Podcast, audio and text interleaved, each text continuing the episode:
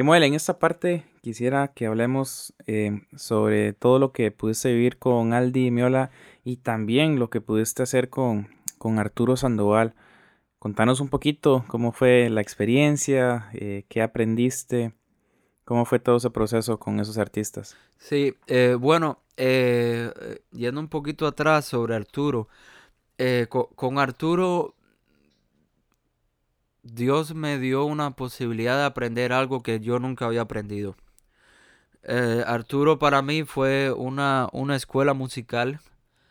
Es hasta el día de hoy una persona que quiero y admiro mucho.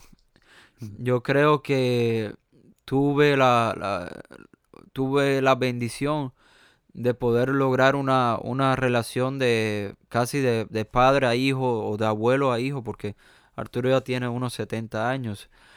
Pero eh, tuve, tuve una cercanía muy bonita con él, con su esposa. Y eh, al extremo de que voy a Los Ángeles y me quedo en casa de ellos. A, dormir, nos hicimos amigos. Eh, él me, me los días que tocaba bien, venía y me decía, wow, muy buen trabajo. Y los días que no tocaba a la excelencia, porque estaba cansado, estaba agotado. Él venía y me decía, hiciste bien, pero eh, tienes que, tú sabes, no puedes permitir de que esto influya. Tienes todos los días que dar lo mejor de ti. Y aprendí, algo que aprendí de él que me marcó hasta el día de hoy y, me, y me marcó para el resto de mi vida. Es de que a pesar de la edad que él tiene y tocando ese instrumento que es tan difícil porque la trompeta es un instrumento muy difícil ya cuando uno pasa sus 50, 60 años, ya los, el labio de pronto no, no trabaja de la misma manera. Eh, yo nunca vi a Arturo parar de estudiar. Nunca lo vi. Siempre lo vi eh, él tiene eh, una cosa pequeña que él le llama valves que es como si fueran los tres pistones de la, de la trompeta. Claro, claro. Y le pone la boquilla, pero no produce ningún sonido. Es solamente para la digitación. Nosotros agarrábamos un, un vuelo de 8 o 10 horas a Europa. Las 8 o 10 horas él iba estudiando su trompeta en el avión. Increíble manejábamos dos, tres horas hacia otra ciudad, él iba estudiando la trompeta en el carro. Él nunca, yo nunca vi a Arturo, eh, estuve con él ocho años, gracias a Dios. Y nunca lo vi parar de estudiar. Y eso me marcó en gran manera mi vida, en gran manera el, el tomar la decisión de decir, cada día me tengo que levantar y tengo que estudiar tengo que estudiar porque ahí, ahí es donde está la diferencia en realidad. Y, con él, bueno, tuve la oportunidad de tocar en los escenarios más bellos que hay en, este planeta, eh, salas de concierto muy, muy importantes que hay todo alrededor del mundo.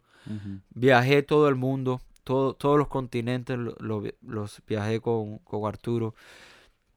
Eh, y bueno, y los clubes de jazz y conocer a, grandes músicos, grandes, gente que yo aprecio mucho. Y a todos, eh, yo venía y yo le decía, Arturo, eh, quiero conocer a, quiero conocer a, a Ayura, a, a Eric Marienthal, a Chick Corea, a, quien sea. Y él venía y decía, sí, ven acá. Eh, Chic, Chic, te presento a mi pianista que muere, tienes que escucharlo. Es un increíble pianista, tienes que escuchar a este muchacho. Wow. Y, él me, es de verdad que me ayudó mucho y yo le, le, agradezco mucho por todo lo que él hizo por mí, de corazón. Y bueno, mi relación con, Al es que eh, yo em, una vez que yo empecé a, que yo armé el proyecto mío, eh, yo empiezo a subir videos a YouTube de mi proyecto. Y empiezo a grabarlos y, los editamos y los ponemos a YouTube. Y eh, da la casualidad que Al, Al Dimiola, tiene una casa aquí en Miami. Eh, su, casa, su casa principal está en New Jersey, pero él tiene una casa aquí en Miami también que viene en el tiempo de invierno, se la pasa aquí en Miami. Y eh, de alguna manera, una amistad de él, o no, no sé de qué manera sucedió exactamente, pero él encuentra un video eh, mío tocando con mi proyecto. Eh, en este entonces, eh, ya yo, yo venía de siempre, yo he escuchado sobre ah, la música de Al y todo lo que él ha hecho, pero por los últimos tres años, cuatro años, yo lo estaba escuchando de una manera más activa porque uno de mis pianistas favoritos, el cual tengo también la bendición de, eh, llamarlo amigo mío, es el pianista Gonzalo Rubalcaba. Claro. Y Gonzalo y Al habían hecho un proyecto juntos, ellos tocando, ellos dos solos. So, es decir, yo estaba eh, de una manera activa escuchando todo lo que Al estaba subiendo. Entonces un día manejando eh, mi carro me, recibo una llamada de, un amigo y me dice, oye, eh, ayer estaba tocando en un lugar en Miami y, eh, entró Aldi Miola. Yo, oh, nice, wow, Aldi. Tremendo, qué bueno. Dice, sí, y fui a hablar con él y lo único que me preguntó fue si yo conocía quién era Kemuel Roy. y, le digo yo, este, este amigo mío y yo fuimos a college juntos. Entonces yo le digo, eh, eh, Jean se llama. Le digo, hey, Jean, tú, me, me, quieres agarrar el pelo, ¿no? Fíjate que no, no tengo mucho, no tengo mucho. que es lo, que, le queda, sí. lo que me queda. Que, dice, no, real, real. Sí, él me preguntó si yo conocía quién era Kemuel Roy. y bueno, yo espero que no te incomodes, pero yo le di tu teléfono y tu email. Y yo le dije, le dije ok, bueno, ya conversamos, yo colgué, pero yo dije, nada, esto es... puro cuento, puro cuento. esto, es una broma mala. Bueno, eh, resulta ser que pasó un mes y yo no escuché de Al. Y al otro mes me recibo un email. Eh, dice eh, que muy sencillo, decía, hola Kemuel, mi nombre es Aldi Miola y he intentado comunicarme contigo, pero no, no, parece que tengo alguna información mal. Déjame saber si este email te está llegando. Y entonces yo, wow, bueno, parece que era real lo de, sí. lo de Entonces eh, yo le contesto, hey maestro, muchas gracias por comunicarse conmigo. Eh, wow, qué placer. Si mire, mi número es tal. Eh, y sí, recibí el correo de usted. entonces me escribe, me contesta, mira, yo estoy en Alemania en este momento, pero me estoy en, una gira en Alemania, pero me encantaría conversar contigo. Entonces seteamos un horario, hablamos por teléfono y prácticamente la conversación fue, hablamos como una hora ese primer día. Y prácticamente la conversación terminó como que, wow, eh, que tengo que grabar mi próximo CD. Eh, he estado esperando porque quiero que tú seas parte del disco. Y no encontraba cómo eh, comunicarme contigo. Entonces, tengo que entregar el disco a la disquera en menos de un mes. So, yo necesito saber si tú puedes venir a mi casa en New Jersey la próxima semana a grabar el CD. Wow. Y yo, eh, así de una vez. Y yo, ok, sí, sí, maestro, por supuesto. Entonces, él me envió, fue muy, muy cariñoso conmigo, muy amable. Me envió toda la música que él quería grabar en ese momento. Pero eh, lo interesante es que todo estaba escrito para guitarra. No había ningún papel de piano, no había, no había una idea centrada, no había nada. Entonces, eh, prácticamente tuve que pasar por la tarea de agarrar los audios que él me envió y los papeles de él, las partituras de él y adaptarlas al piano. Claro. Y entonces llegamos allá y bueno, estuvimos tres días grabando el disco y es el disco que se llama Opus, eh, en el cual, bueno, Dios, Dios me, me permite aparecer como un artista invitado en ese, en ese proyecto. Wow, qué bueno. Sí. Entonces, luego de eso, él, eh, él necesitaba un pianista para, para las giras que estaba haciendo, ya que Gonzalo no ya había seguido con su carrera y no podía, eh, las fechas no les coincidían para trabajar juntos. Entonces, eh, imagínense, él me dice, oye, ¿quieres venir? ¿Puedes venir conmigo a, tocar conmigo? Y yo estoy pensando, ¿tú quieres que venga yo? Si el pianista anterior fue Gonzalo Rubalcaba. Como no, esto, esto, la, la foto no trabaja bien.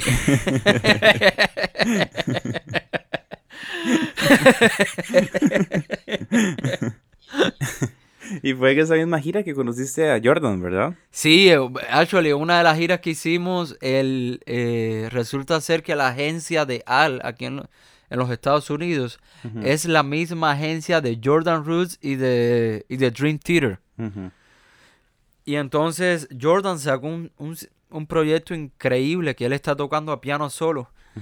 Y hicimos una gira de por los por California de dos semanas donde Jordan eh, tocaba la primera parte del concierto y nosotros, yo venía después, es decir, Jordan tocaba piano solo por una hora y después venía eh, Al y tocaba eh, la segunda hora del concierto.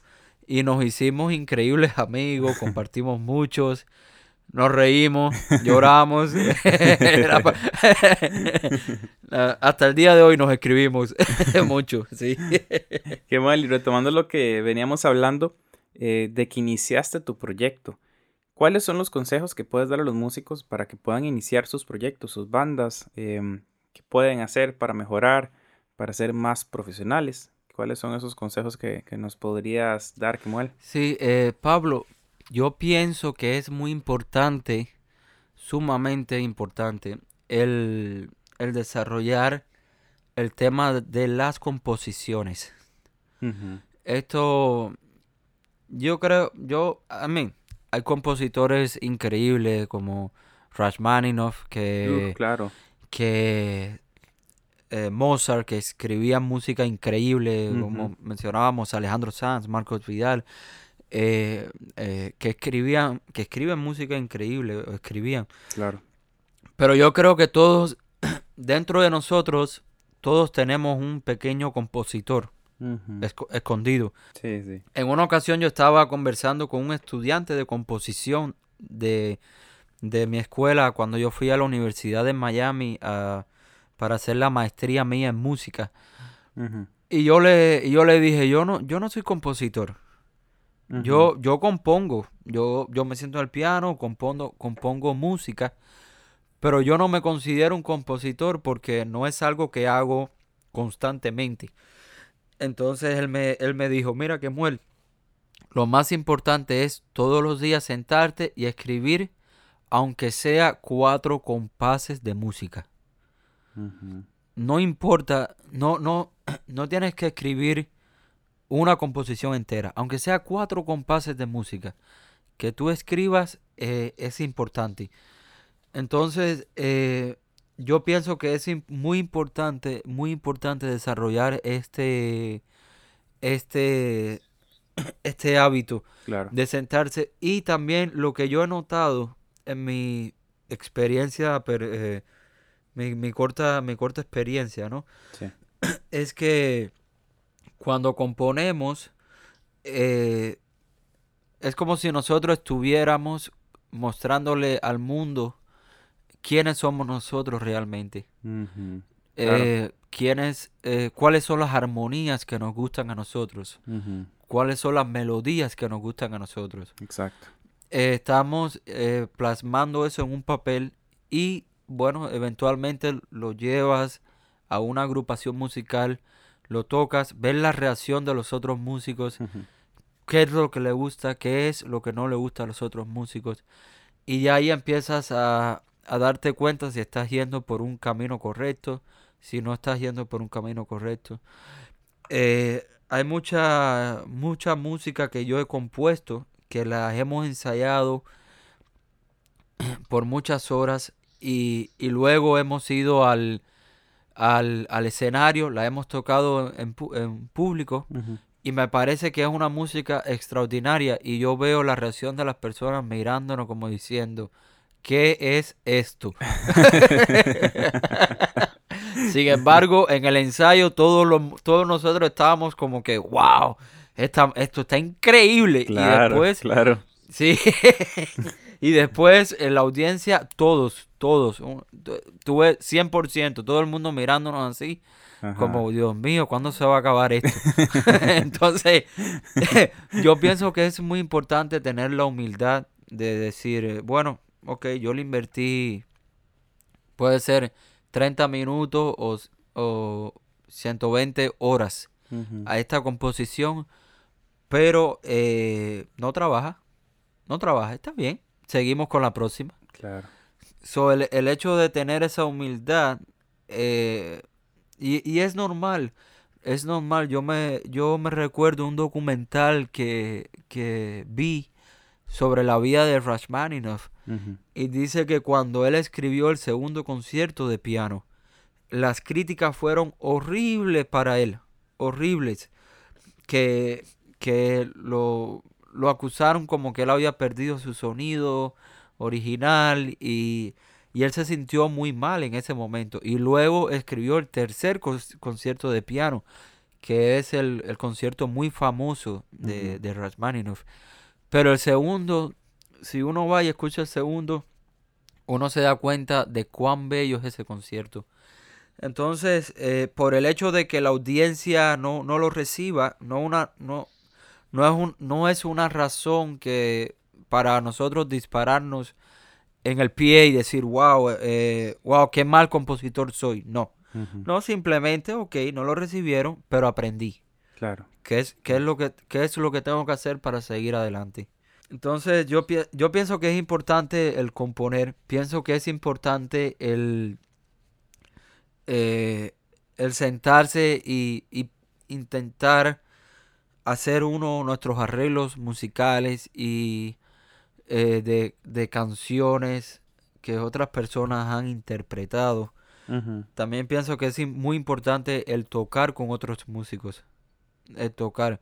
Eh, hoy en día tenemos muchas bendiciones de, de, tener todas estas aplicaciones que tienen ya ritmos seteados y, y, acompañamiento y eso, eso tiene un nombre, eh, minus, minus one, ¿no? Sí, tenemos todas estas bendiciones, pero pienso que es muy importante el que nos reunamos con otros músicos y, tocar. Porque es, una conversación. Exactamente, exactamente. Otra, otra, otra cosa para agregar ahí, Pablo, que yo he notado es que lamentablemente, muchas ocasiones, y te digo lamentablemente porque me sucedió a mí también, y nos sucede a muchos músicos, en muchas ocasiones tenemos la idea de que, eh, wow, escuchamos a Kid Jarrett tocar el piano o a Herbie Hancock y, y wow, queremos ser como Herbie Hancock. Pero se nos olvida que, que eh, tú eres un músico de Venezuela, de Costa Rica, de Cuba, De, de, México. Entonces, eh, nosotros por naturaleza tenemos en nuestra sangre, en nuestra mente, en nuestros oídos, un sonido de lo que es la música. Y sí, qué bello que tú puedas tener la capacidad de tocar como Herbie Hancock. Wow, increíble, increíble.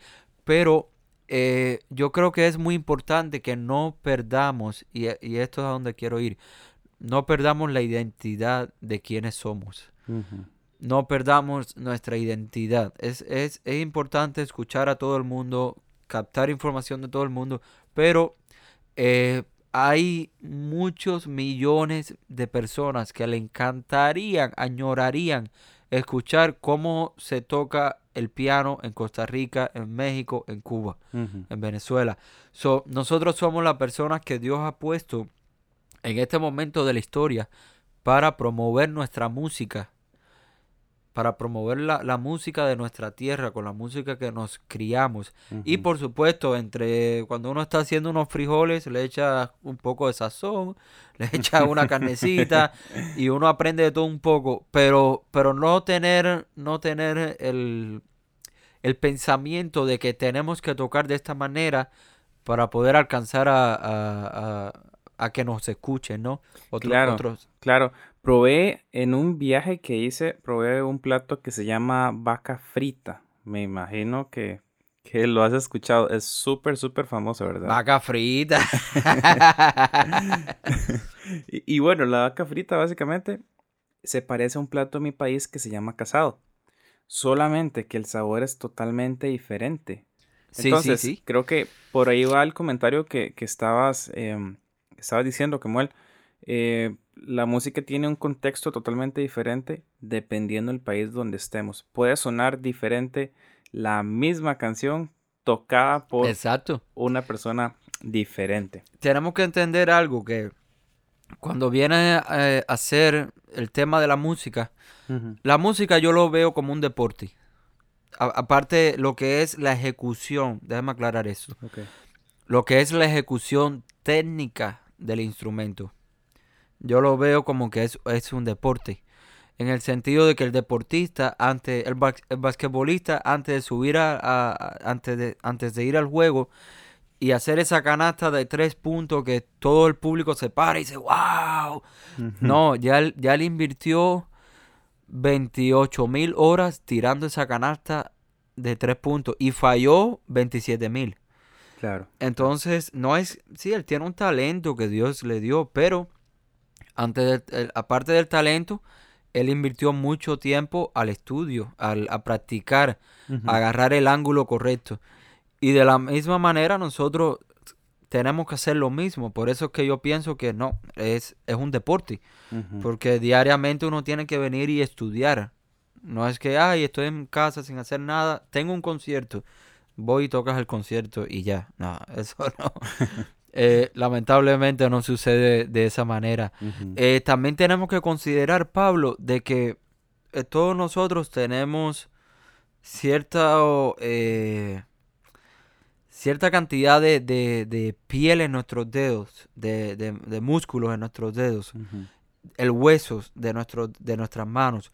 Todo eso influye en de qué manera va a sonar el instrumento que estamos tocando. Claro, claro. So, por ejemplo, eh, hay, hay, hay un crucero muy famoso que hacen una vez al año que sale de aquí de la ciudad de Miami, que se llama el Jazz Cruise.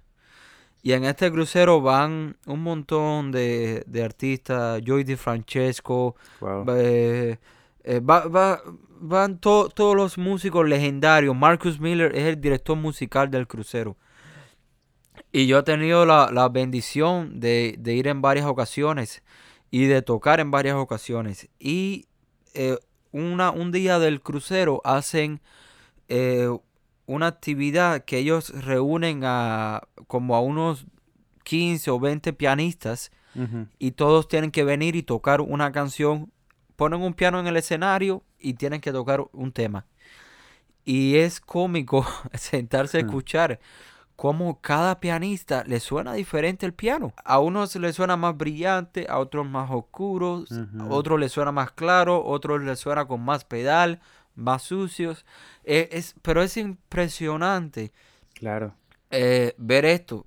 Y ahí es que yo, yo realicé, eh, yo me di cuenta que el problema es que el, el, cada uno de nosotros tenemos físicamente, estamos construidos diferentes. Nuestros huesos, nuestro, nuestra piel, nuestro músculo, la manera que le, le la cantidad de fuerza que le ponemos a cada tecla en el piano, qué tan rápido levantamos el dedo del piano, eh, qué, tanto, qué tanta profundidad le damos a cada acorde, a cada melodía.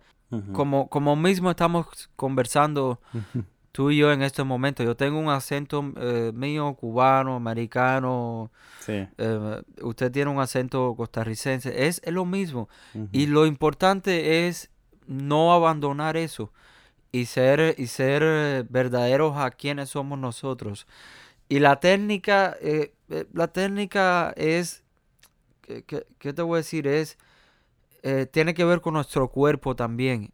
Con, por supuesto, hay una técnica básica. Lo correcto es, la, según la escuela, lo correcto es que los pies tiene, son los que te ayudan a tu espalda a controlar el peso de tu espalda. Inclusive el pianista Fred Hirsch, no sé si lo, lo has escuchado en algún momento. Sí, sí, lo he escuchado, lo he eh, escuchado claro. Fred Hirsch es un pianista muy, eh, muy, muy importante americano, pero no es muy reconocido porque él es más bien uno de estos pianistas que toca suavecito, toca muchas baladas, eh, toca muy suavecito el piano.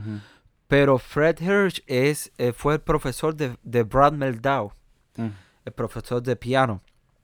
Entonces, eh, yo en una ocasión fui a un masterclass que dio Fred y, y, él mencionó, por ejemplo, hablando de los pies en el piano, él mencionó que nosotros debemos tener siempre el pie derecho en el pedal de sustain y el pie izquierdo debe estar echado hacia atrás, como casi a la misma, como a la misma eh, línea que nuestra columna, porque el pie izquierdo es el que nos va a ayudar con nuestra espalda para que, para que no se nos jorobes, que no tengamos problemas de, de, con nuestra columna más adelante. Mm, claro. So, el pie derecho siempre lo vas a tener en, en el sustain. Y el pie izquierdo es el que le va a dar balance a tu cuerpo para que tenga una, postura correcta en el piano. Eh, no estoy diciendo que yo lo hago. A, mí, a mí siempre se me olvida hacerlo. Y la, y la segunda razón es porque yo utilizo mucho el pedal de, el de eh, soft pedal, el pedal de la izquierda. Lo utilizo mucho en los pianos acústicos, al igual que el pedal de sostenuto, que es el pedal del medio. Ese yo utilizo mucho los tres pedales. el pie izquierdo yo lo estoy usando constantemente. Cada vez que toco en un piano acústico. Pero. Pero bueno, ese fue la, el consejo que él nos dio a alguien que preguntó sobre dolores en la espalda a la hora de estar tocando el piano.